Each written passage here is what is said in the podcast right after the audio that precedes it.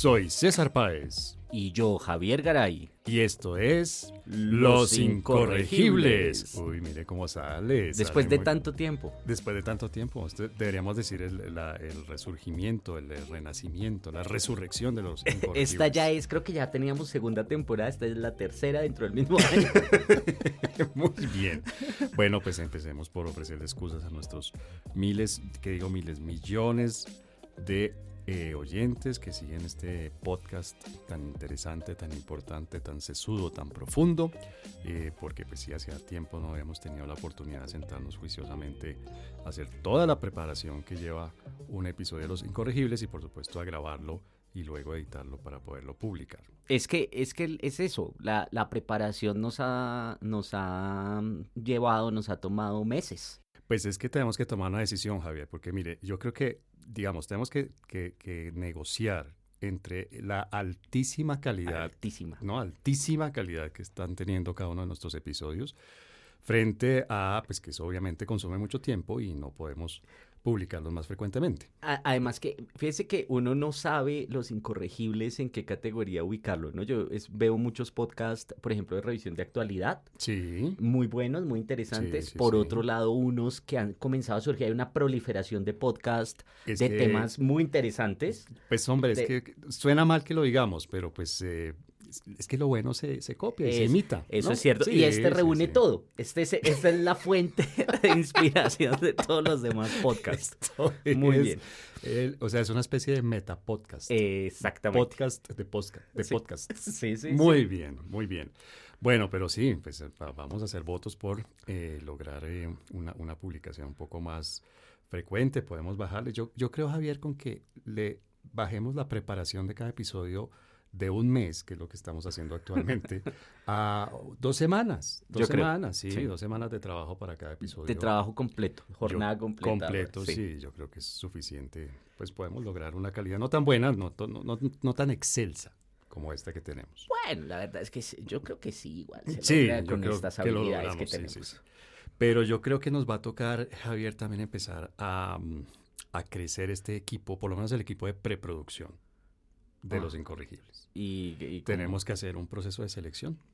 Tenemos que ver cómo seleccionamos eh, pues, sí, el equipo de preproducción y de producción y de edición. Pues entonces hablemos de eso, hablemos cómo seleccionamos para, para, para los criterios para seleccionar la persona ideal o las personas ideales. Vea, por ejemplo, me hablaron de algo interesante hace poco y es una, sí, una, una headhunter de estas. Eh, de las que lo consultan constante. de las que sí, ya me aburren, ¿sí?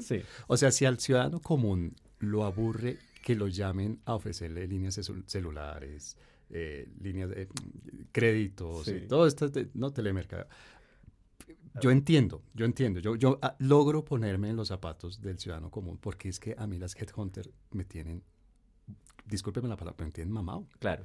No, yo entiendo. Yo entiendo eso. No, no es que son dos, tres, cuatro llamadas diarias y ofreciéndome unos cargos que pero, pero. Pero, ¿cómo me voy a ir a Londres? No. ¿Cómo voy a irme a Nueva York? Pero, pero. Yo, ¿cómo, voy a ser asesor del presidente Biden? O sea, del presidente Maduro. bueno, entonces alguien me contó, a ver. y me produjo un poco de envidia, que lo había llamado una headhunter, que eh, trabajaba ¿cómo decirlo? Como en torno a la personalidad y los valores. Entonces, que el análisis que hacían de la persona era si sus valores y su personalidad y su, manera de ser, digamos, encajaba con, entre comillas, la manera de ser de la empresa, con la cultura organizacional. Ya. Entonces, si su, su forma de ser correspondía o no, encajaba bien a la cultura organizacional. Ya. Entonces ese me parece que es una, es una... Yo no había oído eso, digamos, siempre uno oía que tenía, mm, pues que era, sí, que hacían unas pruebas de, de que usted fuera honesto, de que usted fuera trabajador, de que usted efectivamente supiera hacer las tareas que, que, estaban buscando hacer, pero no una cuestión como de, sí, como de, de, valores, de no sé cómo decirlo, ¿no? de, mm. personalidades que encajaran con la de la empresa. Mm, sí, tampoco, tampoco eh, había escuchado que estuviera, digamos, de moda Eh, pero sí había escuchado sobre todo muchas críticas, como siempre, la indignación, eh, porque había compañías que en el proceso de reclutamiento, por ejemplo, hablaban de los valores de la empresa y, y, se los preguntaban a, los, a las personas que participaban y demás, eso generaba mucha indignación. ¿Indignación? Sí, sí, porque como todo indigna. pero, ¿por qué? Quiero decir, ¿qué decían? ¿Cuál era la crítica a que le Eso, que era una un mecanismo de exclusión, que eran mecanismos de discriminación, que bueno eh, pero yo creo que tiene sentido, ¿no? Digamos, uno, uno sí parte del, de la experiencia del trabajo, pues es compartir eso, tanto los valores que representa esa empresa, esa organización, como, como pues la forma como actúan, digamos. Si uno, si uno es una persona muy organizada y la empresa suele no serlo, pues eso va a generar un choque y de pronto no va a poder dar lo mejor. Yo creo que es una buena... Pues mire, en el caso suyo y mío, que somos profesores universitarios, eh, que tenemos ciertas ideas, ¿no? uno más extremo que el otro, pero tenemos ciertas ideas, ¿no? Algunos un poco más en el extremo, otros en el Y yo me siento tan moderado ahora, tan moderado. ¿Por qué? Porque ¿qué, qué ha visto? Dígame, pequeña confesión de los incorregibles. No sé, yo... Yo en Twitter he visto gente muy extrema. Sí, sí, sí. de, hecho, sí. Arroba crítico, a veces digo, uy, pero se está volviendo tibio. ¿Qué pasó? Pero no, sigue, sigue en la misma línea. Lo que pasa es que he visto gente, Dios mío. Claro, eso, en términos relativos. Claro. soy súper moderado. Pucha, pero es que hay gente que de mm. verdad raya que esta es una expresión, que es, a eso deberíamos dedicarle un, episodio. Esta expresión de fascista se utiliza con una ah, generosidad, ¿no? Indiscriminadamente todo el mundo mm. es fascista. Pero hay unas personas que digo, pucha, esto sí, esto sí se merecen el calificativo de, fascista, de facho. O, o, también, en mi caso, que para mí casi todo el mundo es comunista. sí, usted ya me ha hecho rojitos. ya, sí. Eh, hay personas que sí se merecen el. Eso, pero, pero si han aparecido y han proliferado. Eso sí. No sé si es que antes eran menos visibles, no sé si es que antes eran menos extremos. O de pronto es que sí hay un proceso de radicalización.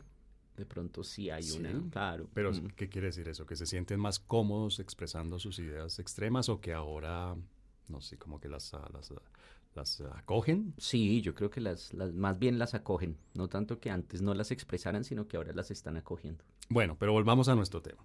¿no? Porque recuerde, no, no vamos a sabotear el mes de preproducción y de trabajo. Ahí tengo acá este, el, el, libreto. El, libreto. Minuto a minuto. ¿no? Entran risas. Muy bien. Entonces, nuestro tema es selección del equipo de trabajo. Entonces le decía, usted y yo que somos profesores universitarios, trabajamos en una universidad en la que la cultura, la idea fundacional de la universidad, las, la, sí, la cultura, de la, los valores de la universidad corresponden hasta cierto punto con la idea que tenemos nosotros de libertad, etc.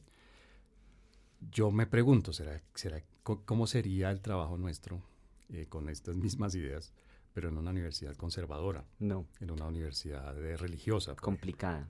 Mm, complicado. Y por ejemplo, porque se ve de nuevo en, no solamente los valores que refleja, sino también en la forma como se adelantan las labores. Entonces, eh, seguramente mayor control de lo que uno hace, ¿sí? un tema de mayor seguimiento, de, bueno, yo no sé, una cantidad de cosas con las que uno no estaría seguramente de acuerdo y no se sentiría cómodo.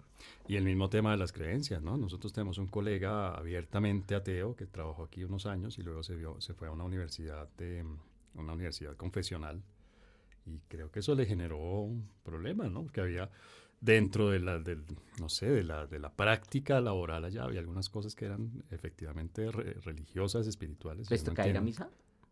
Y retiros. Ah, sí. Sí, sí, ah, sí. hay retiros, hay retiros para donde se, se, estudia el pensamiento de, de, los fundadores de la comunidad religiosa. Mm, yo no me pues. imagino a esta persona pues en retiro de esos oyendo, no, imagínese, no sé qué del siglo XVIII, Ahora, podría haberlo abordado desde una perspectiva filosófica, porque es interesante, puede, puede enriquecer su pues, pensamiento, pero pues, pues claro, si usted lo mira como, eh, eh, digamos, eh, literal en términos religiosos, pues va a ser muy incómodo para la persona. Pero entonces eso lo lleva a uno a, preguntarse. Mire este caso, extrapolando, ¿no? este caso de este colega que es ateo, que terminó trabajando en una universidad confesional ¿por qué carajos terminó Armando Benedetti trabajando en el gobierno Petro? y la pregunta de espejo, ¿por qué el gobierno Petro terminó acogiendo a Armando Benedetti? Ah, no, porque ahí sí hay otros, otros, eh, entre comillas, valores o antivalores, como era el tema de cómo funciona la política en Colombia.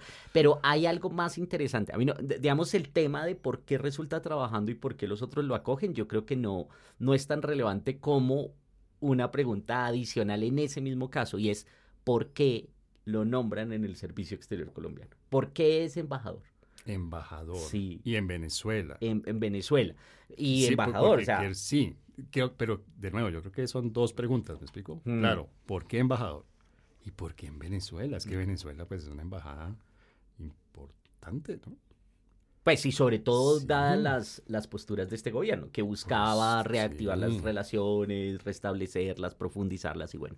Sí, yo creo que, que esa sería la pregunta, digamos, porque, porque definitivamente, digamos, el servicio exterior tiene ciertas particularidades. Una de las particularidades, por ejemplo, es que requiere personas que, y esto es una sutileza, pero seguramente tienen una gran capacidad eh, de socializar. Sí, es decir, tienen que tener una capacidad de, de, ¿no? de estar con otras personas, de, de manifestar posiciones de manera bueno, muy... Pero, perdón, antes, vamos primero a la capacidad de socializar. O sea, Benedetti checked. No porque ya, pero falta la falta la sutileza. la segunda, falta pero la, primera, o sea, Benetti es un tipo desparpajado, es un tipo de lo que uno llamaría aquí en Colombia entrador para algunas personas, algunas, encantador, ¿no? Tiene este encanto caribe, el mm. desparpajo y, y, la labia y tal. Entonces, por ese lado, bien. No, porque es que, es que el, el, no sé, solo socializar no es suficiente, porque tiene muchas características ese tipo de socialización, porque son personas, es decir, toda la crítica que siempre se hace con los diplomáticos y es que dicen mucho pero no dicen nada, por ejemplo. En cambio, una persona, pues, dado lo que hemos visto, pues Benedetti tiene cero esa capacidad de prudencia, de, sí, de el, tipo... Eh, y tiene una, una, dificultad, pues que es algo que a mí sí me, pues, me da, realmente debo decirlo, me da lástima de él, eh, y es eh, pues sus problemas de adicciones que lo llevan también, pues uno sabe, siempre que está bajo los efectos del licor, por ejemplo, pues va a ser mucho más difícil mantener cierta prudencia y ciertas eh, características o, cuidado con lo que se dice y con lo que se hace. Eso afecta el comportamiento, ¿no? Entonces, esa socialización, pero está mediada por un tema eh, adicional y es que tiene que tener capacidad de socialización, pero no quiere, hmm. no debe y no puede ser una estrella mediática. Y ahí, por ejemplo, o sea, pues, un, embajador no debe ser alguien de alto perfil. No, no mediático, claro, no. Digamos, bueno, pero aquí tuvimos uno, estadounidense. Tanto que...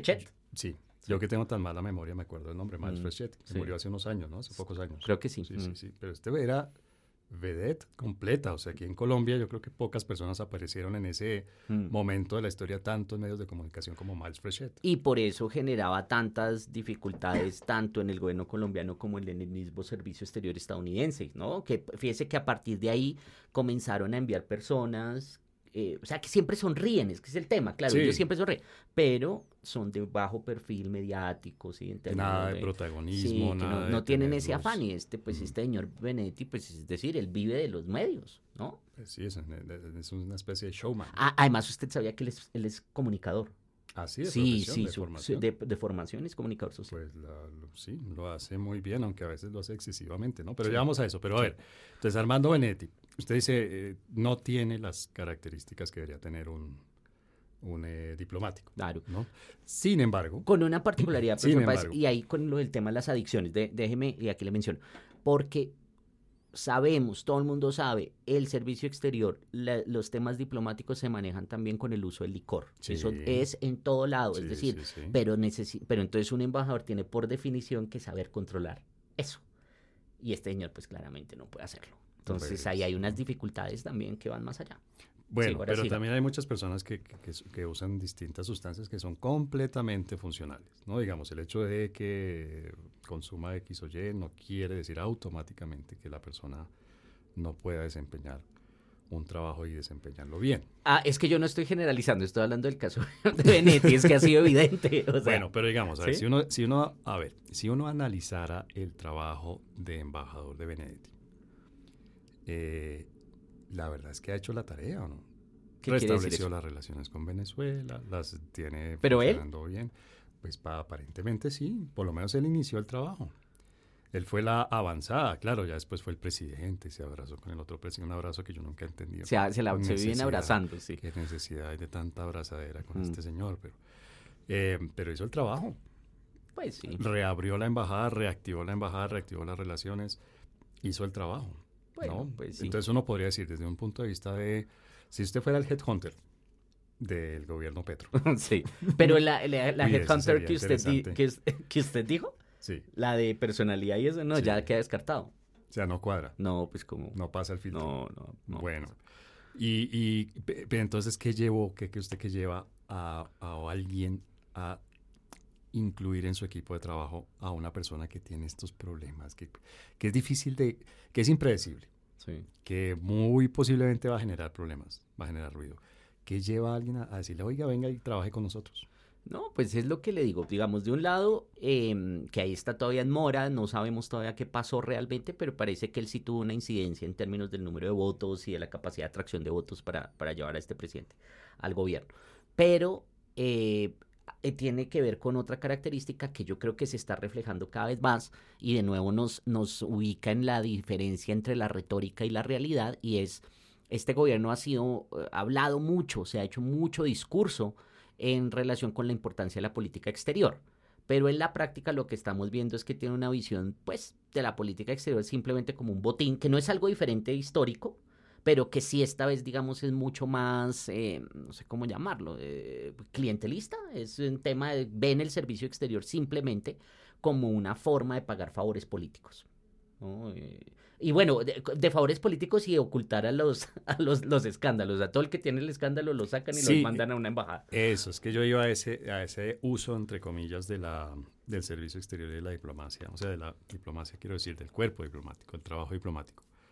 Y es que también es para alejar literalmente a las personas del país, ¿no? Bajarles un poco el, el perfil, bajarles la importancia, bajarles la la, mm, visibilidad, ¿no? Es decir, mandarlo al otro lado del mundo. En este caso lo que pasa es que lo mandan al otro lado de la frontera, ¿no? Aquí nomás, pero, pero sí se utiliza a veces para mandar a la persona al otro lado del mundo, por ejemplo, para eso, ¿no? Para, para que, desaparezca un poco temporalmente, al menos un dos, tres, cuatro años del panorama nacional, de los medios de comunicación nacionales. Eh, también se ha utilizado como un tema de seguridad, ¿no? en el pasado a personas que estuvieron amenazadas aquí. De hecho, era como el, el ciclo normal o el paso normal de directores de la policía, de fiscales, de... No, y también en la época del narcoterrorismo, el caso de Parejo, por ejemplo. Que lo mandaron... a Hungría, creo que fue, ¿no? Sí, que todavía, Era, que todavía era comunista y que todavía... Y a pesar de eso... Hasta allá llegaron. Hasta allá llegaron, pero digamos sí era la estrategia de mandarlo muy lejos del país, a un país seguro. Y, donde no corriera en principio peligro su vida. Pero entonces la lógica simplemente fue esa, fue, fue pagarle un, favor político. Sí, yo creo que sí, yo creo que tiene ese cálculo doble, ¿no? Por un lado, em, pagar el, el, el, favor político, por el otro lado, darle algo de visibilidad porque pues era central en la política exterior el tema del restablecimiento con Venezuela, pero además y en tercer lugar tiene que ver con cómo neutralizamos a una persona que parece ser tiene pues mucha información del gobierno. Es decir, es que esto no era fácil de solucionar, hmm. ¿no? ¿Qué hacemos con este personaje que eh, eh, es evidente quería otro tipo de, protagonismo en el gobierno, quería un ministerio, quería ser mucho más visible, pero no lo podían poner desde el principio, pues dadas las características de este señor. Pero yo recuerdo que ya en un episodio de Los Incorregibles habíamos hablado un poco de cuáles eran los criterios para que la gente ocupara cargos públicos o cargos en general, ¿no? Y que debatíamos un poco, más bien criticábamos esa visión de que debería ser un experto en el tema. Sí. ¿Cierto?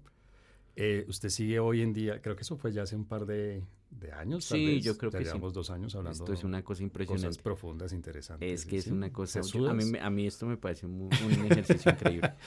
Yo creo que ya hace, hace un par de años que hablamos de eso, pero usted sigue con esa idea. O sea, usted cree que que realmente no hay necesidad de que la persona mm, sepa mucho el tema. Por ejemplo, por ejemplo, otro personaje que es muy visible en el, en el panorama nacional, el fiscal.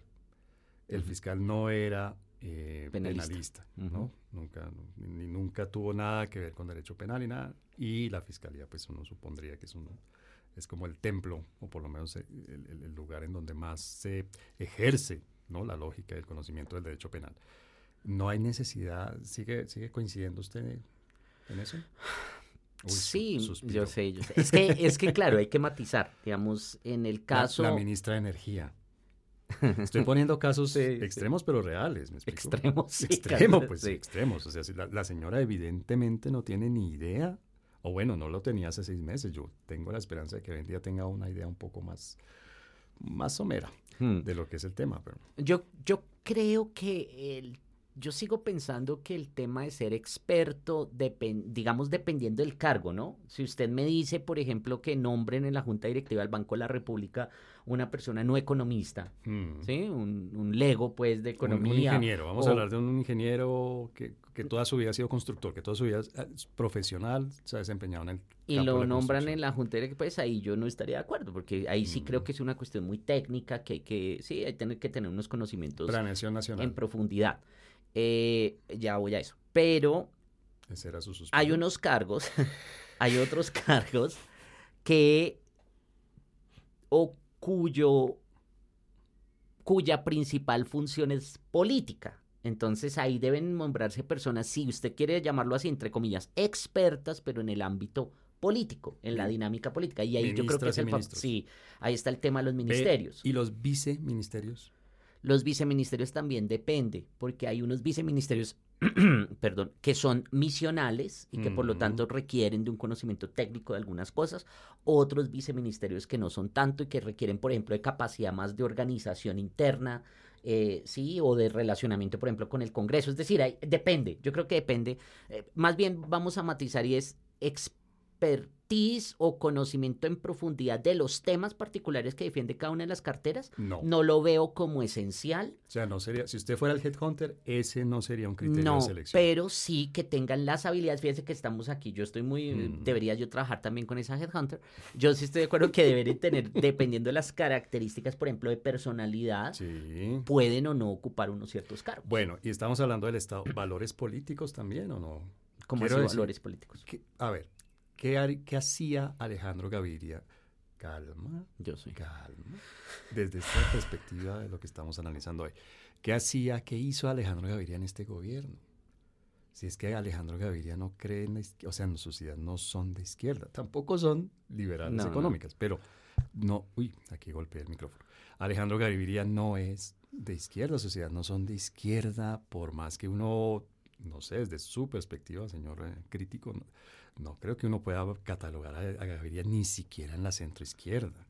Mm. ¿Qué hacía Gaviria aquí? Eh, sí, yo creo que sí está en la centro izquierda, pero bueno, el, el tema es, Centroizquierda. eh, yo creo que está más allá de la centro izquierda. No, mentiras. Bueno, no sé, no sé cómo ubicar a este es señor. raro, es que Gaviria Sí. es raro. ¿Mm? A ver, yo creo que, yo creo que él, él, él ha justificado su decisión a partir de unos valores democráticos, ¿no? Si él cree, en teoría, en la democracia deliberativa, en la capacidad de la, del debate, de la disuasión, del convencimiento a través de argumentos y demás, vamos a creer en eso, pero también está la otra posibilidad y es que lo hizo con fines eh, pues, eh, políticos electorales, que era dar una visibilidad para después Bien, llegar a la pero ¿y- alcaldía o para después llegar a la presidencia o lo que sea. Eso se entiende. Sí. No, desde la, desde la perspectiva de él, de sus intereses se entiende. Pero desde el gobierno, ¿por qué escogieron? ¿Por qué Porque es que, profesor Páez, de eso hablamos alguna vez, y es que la mayoría se estaba subiendo al tren de la victoria. O sea, es que llegó el momento de esta gente que está en el gobierno, ¿sí? Sí, pero de nuevo, eso es desde, el- desde los individuos que dijeron, me invitan al gobierno, yo me voy para el gobierno. Pero ¿por qué el gobierno los invita? ¿Sí me explico? ¿Cuál es el criterio? ¿O es que no hubo criterio?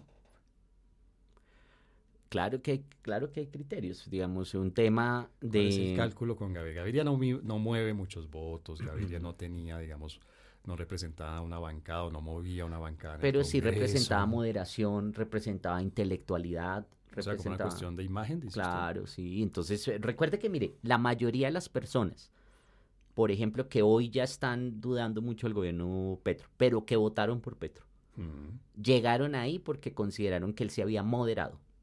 ok. Sí, entonces, Esto eh, eh, yo sé- y yo creo que este señor, pues, eh, inteligente sí es, por lo menos en términos electorales, en eso tiene mucha experiencia y por este Mm. señor quiero decir el presidente.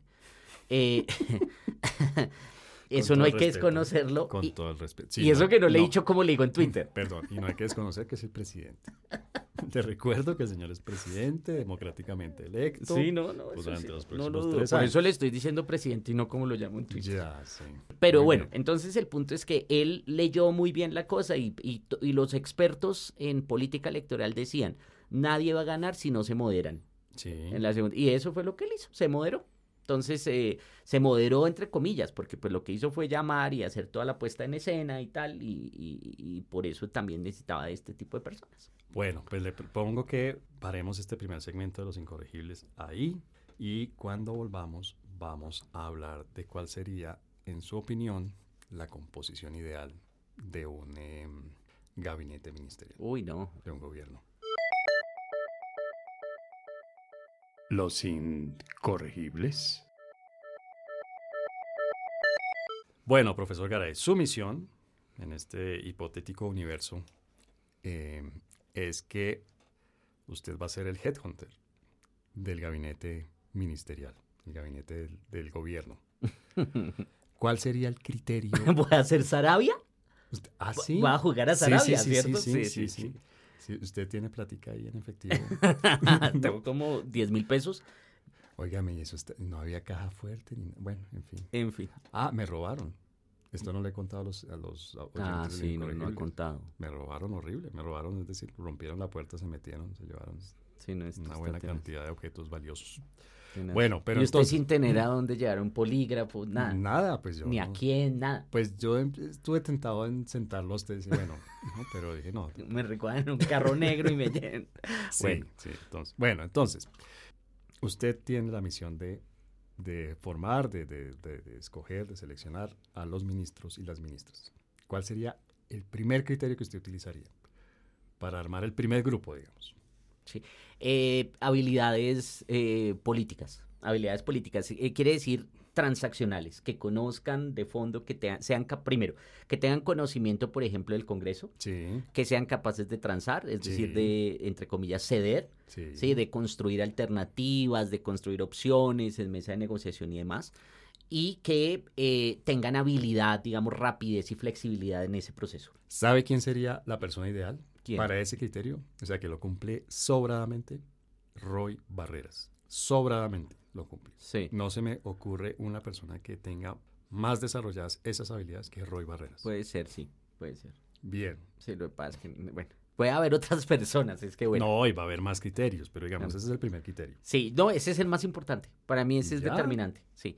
De resto, pues lo que le digo, que tenga alguna cercanía, algún conocimiento, por ejemplo, si vamos a hablar de conocimiento ya puntual, entonces una persona que ha trabajado en agricultura, pues debe conocer los gremios agrícolas, sí, los Sí. actores, y debe tener interacción con ellos y demás. Y cómo funciona un Sí, poco, ¿no? yo Un creo, de hecho, O yo sea, creo- No, no quiere, un poco, no quiere decir que, no sé, que haya, que haya labrado la tierra con sus propias manos, pero que por lo menos entienda los tiempos, los riesgos, las dificultades. No, y los monstruos con los que se enfrenta. Es que, por ejemplo, yo, yo creo que esa es, una inter- esa es la interpretación que yo le doy a lo que sucedió con Andrés Felipe Arias y lo de agroingresos seguros. Es que yo, es decir, este tipo tenía 30 años, Sí.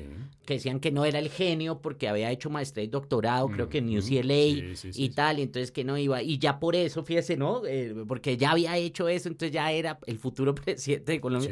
Y imagínese sentado este chino, porque era un chino, 30 años tenía con, con, no sé, con el presidente de la SAC. ¿No? Eso lo cogieron, le dieron tres vueltas y, bueno, y, y mire en lo que terminó. Bueno, pero entonces también usted pondría allí algo de, mm, ¿cómo lo podría llamar uno? De malicia, de experiencia. Sí. ¿Usted nombraría ministra o ministro a alguien de menos de, de 30 para abajo? Hmm, Pues es que mire Hemos que tenido, ¿no? En el pasado, pues el Luis eh, Carlos el Galán. Luis Carlos Galán, sí, 26 años, ¿no? eh, Fernando Carrillo, también era muy joven cuando lo nombraron ministro.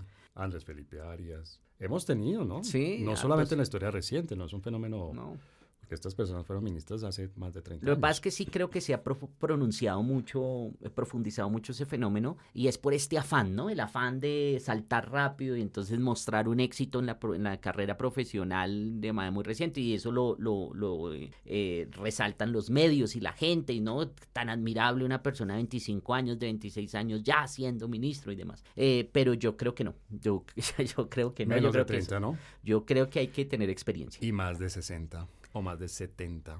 Porque en este gobierno, bueno, ya tenemos creo que uno solo tal vez, pero en el inicio tuvimos tres o cuatro Sí, ministros tres o cuatro. por Mm. encima de los 70. Sí. Pues si tiene unas carreras como las personas que nombraron, pues no le veo problema. Si todavía son funcionales y demás. Sí, pero sí, porque sería como el fin de la, de la carrera. Y que traen toda su experiencia. todo su Claro, que es lo mismo que yo pienso para el caso de los magistrados de las cortes. Deben ser... eh, Sí, pues eh, no es que no creo que el tema de la edad sea independiente de lo que mencioné anteriormente. Por ejemplo, en el caso de los, de los magistrados, yo creo que tienen, ahí no es un, un manejo político, sino un conocimiento en profundidad y una curiosidad investigativa social de las reglas que nos permiten vivir, ¿no? En comunidad, por ejemplo, Mm, ese tipo de mm, cosas. Y eso, pues, solamente yo creo se gana con la experiencia, con un trabajo histórico, ¿no? De, de, de- de aportar en términos, no sé, de filosofía del derecho, cosas de esas. Sí, Sí, entonces yo creo que ahí ha- habría, mm, eh, eso pues está relacionado con la edad, pero no es lo único. Ahora, si hay personas, estoy escuchando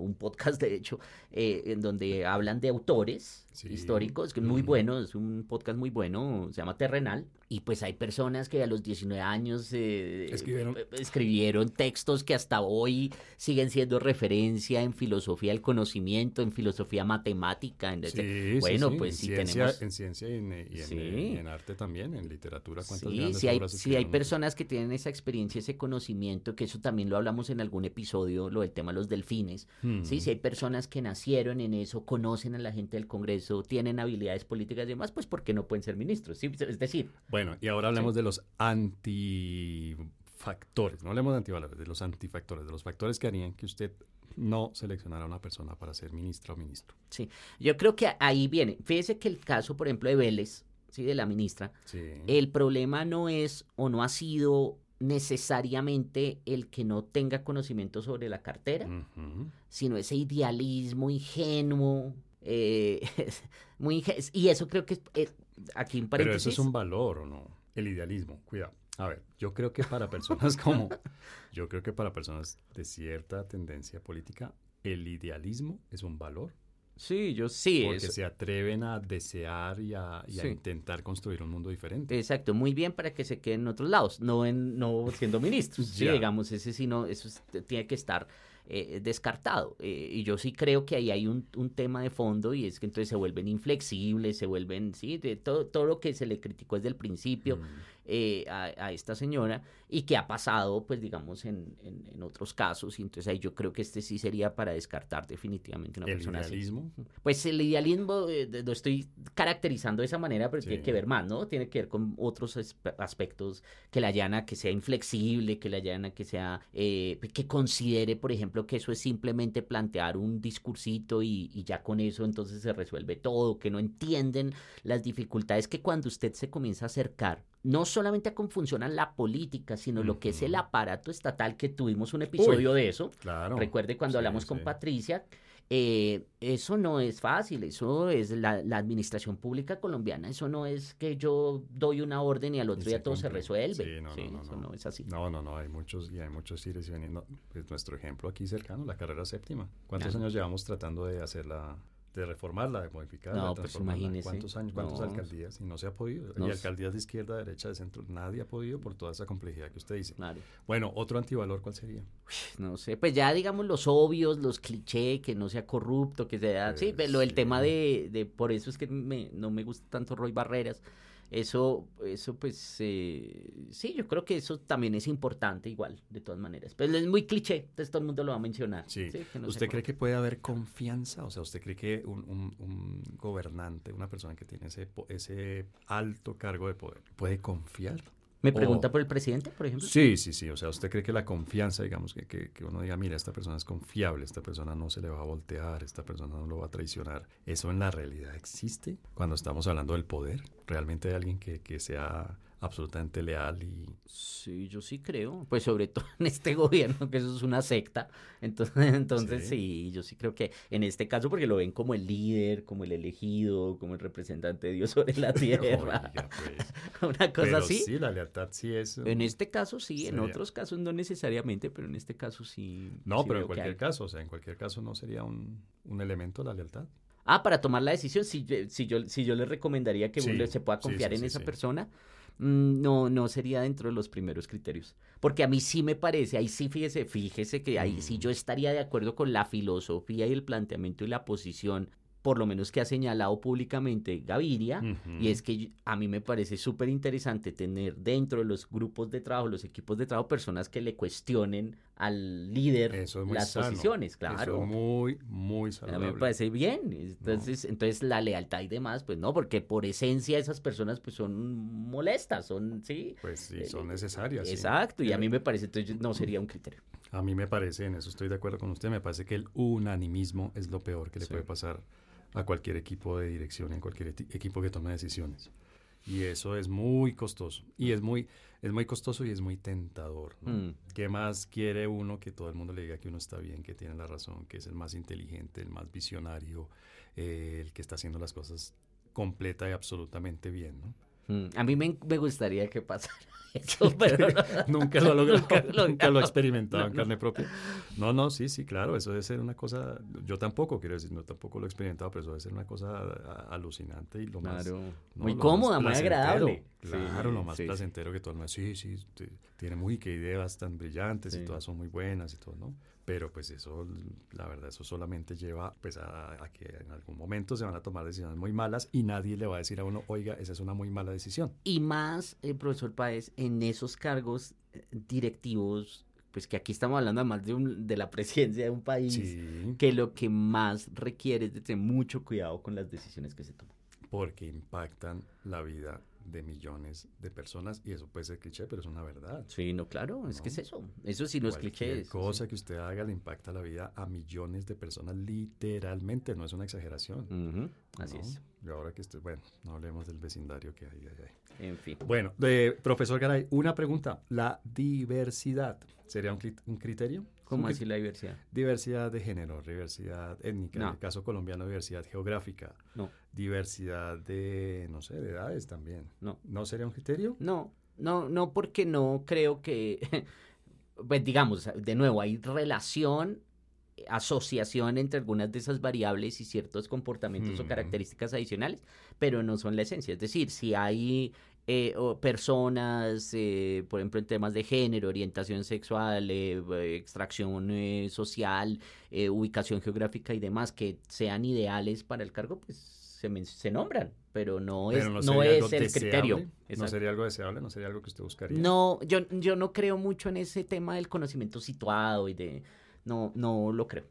Bueno, pero yo sí, yo sí creo que debería haber diversidad porque me parece precisamente que tiene que ver con el punto inmediatamente anterior. Y es que si todos nos parecemos, tenderíamos a pensar de una manera similar. Es decir, no habría voces críticas, no habría alguien que le diga a uno, oiga, pero usted no ha visto que, no ha tenido en cuenta que. Por ejemplo, algo de entrada, de entrada que yo lo he visto en la práctica, que es muy saludable, es que en un equipo de decisiones haya hombres y mujeres, por lo menos para entrar eh, con el primer, eh, el mínimo, muy mínimo el grado de diversidad que da que haya hombres y mujeres. Sí, pues digamos eso trae unos supuestos detrás muy fuertes. Por ejemplo. Pues que entonces las mujeres ven las cosas diferentes por naturaleza a los hombres y que tienen ciertas habilidades y demás. Pues que puede ser cierto, ¿cierto? Pero no sé, no sé si en la práctica. Yo sí creo, sí. puede ser, puede ser. De hecho, le cuento que quedando en el proceso de montar un negocio y parte del problema que veo es que todos los socios somos hombres heterosexuales de la misma edad. Me parece que eso nos puede, nos puede impedir ver cosas que, que otras personas verían fácilmente. ¿Quién sabe? Mm. ¿Quién sabe? Muy bien. Bueno, profesor Garay. Pues eh, no sé, y entonces eh, existe la última pregunta y con esto ya dejamos a nuestros oyentes descansar. Sí existe eso que en algún momento se llamó el Dream Team, existe un, un, gabinete ideal. ¿Usted alguna vez ha visto un gabinete que diga, wow, este, este sí es? Y funcionan bien esos gabinetes, esos Dream Teams. Yo creo que el Dream Team, la primera vez que, yo por lo menos escuché la expresión, creo que hacía referencia a un equipo de básquetbol, tal vez, mm, de baloncesto, ¿no? Que eran las superestrellas en ese momento de Estados Unidos, que eran los mejores jugadores que había efectivamente en el mundo, el, el equipo soñado, ¿no? El equipo de ensueño. ¿Eso en política funciona? ¿Eso a la hora de, formar un gobierno funciona o no tanto? Yo no creo, no creo. Es que de nuevo, es, eh, habría que mirar qué quiere decir Dream Team en el caso político. Es decir, que saquen adelante reformas, que solucionen los problemas, que lo hagan bien, no sé. ¿qué, ¿Cuál sería el criterio? Yo creo que cuando yo lo he oído en política, hacen referencia a conocimiento de los temas. Por eso, entonces ahí fíjese que por definición no estaría de acuerdo. No es, sí. Mm. sí, sí, sí, sí. sí. Sí, bueno. Muy bien, profesor Garay. Bueno, pues vámonos ahora con las recomendaciones. Perfecto. Los incorregibles recomiendan. Bueno, profesor Garay, pues hoy en, este, en estos tiempos de, escándalos políticos y de todas estas eh, pequeñas y grandes tormentas que se crean a raíz de esos escándalos políticos, ¿qué le recomendamos a la gente? Me estoy leyendo un libro que se llama Los Nuevos Puritanos, The New Puritans. ¿Ah, sí? Sí. ¿Se acuerda que de eso hablamos aquí en algún momento? Creo que El neopuritanismo. Sí, creo que sí. Uy, claro. Muy bueno. Muy bueno, recomendado porque tiene que ver con eso que usted mencionaba antes del tema de la diversidad por diversidad, ese tipo de cosas. Es, es bien interesante porque lo que hace el autor es decir que esto es, eh, se ha convertido en una, o más bien, han adoptado muchas prácticas, convenciones y comportamientos de tipo religioso para avanzar sus... Sí, es bien interesante el, totalmente. libro. Ah, Súper recomendado. En algún momento aquí utilizamos esa expresión, mm. neopuritanismo. Somos los pioneros. Toca escribirle al señor que nos robó el término. Él debe ser uno de los más fieles escuchas de los incorregibles. Sí, sí, sí, muy bien. Bueno, yo como siempre, una, una recomendación muy, muy académica, muy intelectual, muy sesuda. Una serie una serie que me ha gustado muchísimo. Teherán se llama la serie. Es, ¿En, en eso es Apple? Mm, sí, señor. Sí, sí, sí, en, Apple. TV. Teherán. Me gusta mucho, mucho la serie. Eh, hay acción, hay intriga y hay política de esta, de esta política que, que por lo, obviamente es ficción, pero tiene muchos elementos en los que uno reconoce eh, algo de realidad, un reflejo de la realidad, que me parece muy interesante. Y, y le recomiendo muchísimo si no la ha visto, porque creo que desde su perspectiva libertaria le puede encontrar muchos elementos interesantes. Silo, también en Apple TV. ¿Silo? Silo. Esta semana van a, mm, publicar ya eh, el último episodio de la primera temporada. Eh, Silo, Silo, en español, obviamente, Silo, eh, em, que hace referencia a una estructura eh, en donde hay unos seres humanos, bla, bla, bla. No vamos a contar muchas cosas porque hay spoiler ahí, pero le recomiendo porque obviamente surge sí o sí, inevitablemente, el tema de la libertad a cambio de la seguridad y la supervivencia, no ese falso dilema del que hemos hablado varias veces, surge el exceso de poder, el exceso de control, el control de la información, el conocimiento como herramienta de liberación. Es decir, me parece que además de que está muy bien hecha, muy bien producida, eh, eh, la, la, eso, pues, perdón el, comentario tan mundano, pero la, la protagonista es una mujer, además de muy talentosa, muy bella. El, eh, el, el sexismo. neopuritano, neopuritano. el tema de, de, la libertad de la política, del control, del control y de todo esto, ¿no?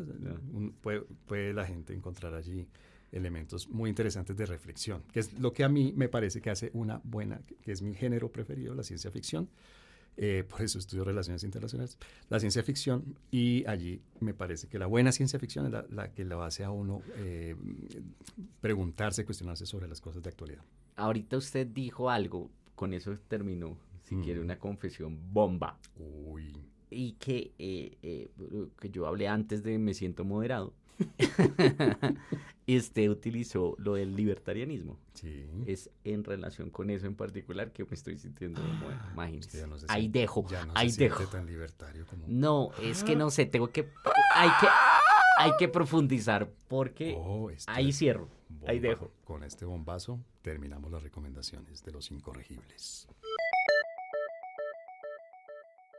Los incorregibles.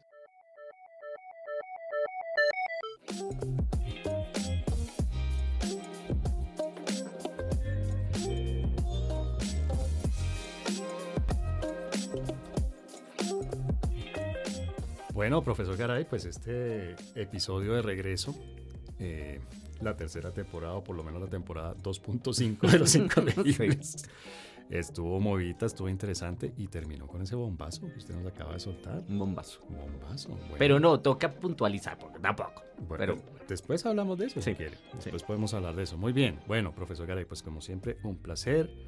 eh, y sobre todo ya después de que usted hizo toda esta enumeración de los criterios de selección, pues yo me siento, capacitado. no, bendecido y afortunado de que usted me haya seleccionado como parte de su equipo para hacer los incorregibles, porque creo que difícilmente cumplo alguno de esos criterios que usted expuso hoy. Es que ahí vi tuve otros criterios. Gracias. Muy amable. Bueno, muchas gracias, profesor Garay, y muchísimas gracias a todas las personas que nos escuchan. Muchas gracias, nos vemos en el próximo.